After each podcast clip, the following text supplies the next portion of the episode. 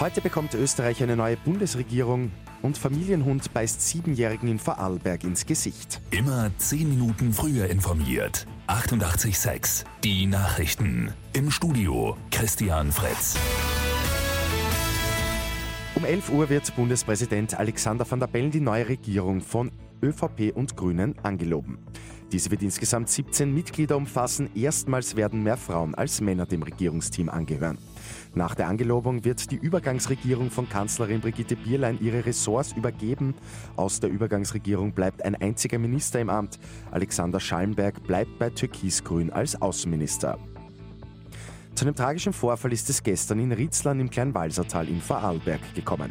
Ein Hund hat einen Siebenjährigen ins Gesicht gebissen, der Bub ist dann in eine Kinderklinik geflogen worden.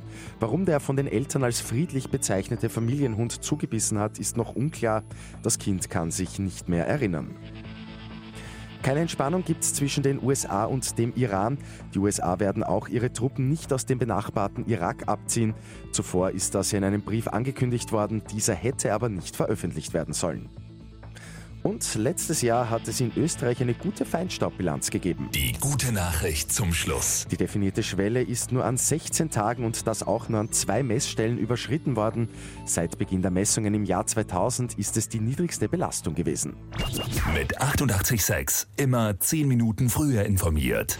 Weitere Infos jetzt auf Radio 886 AT.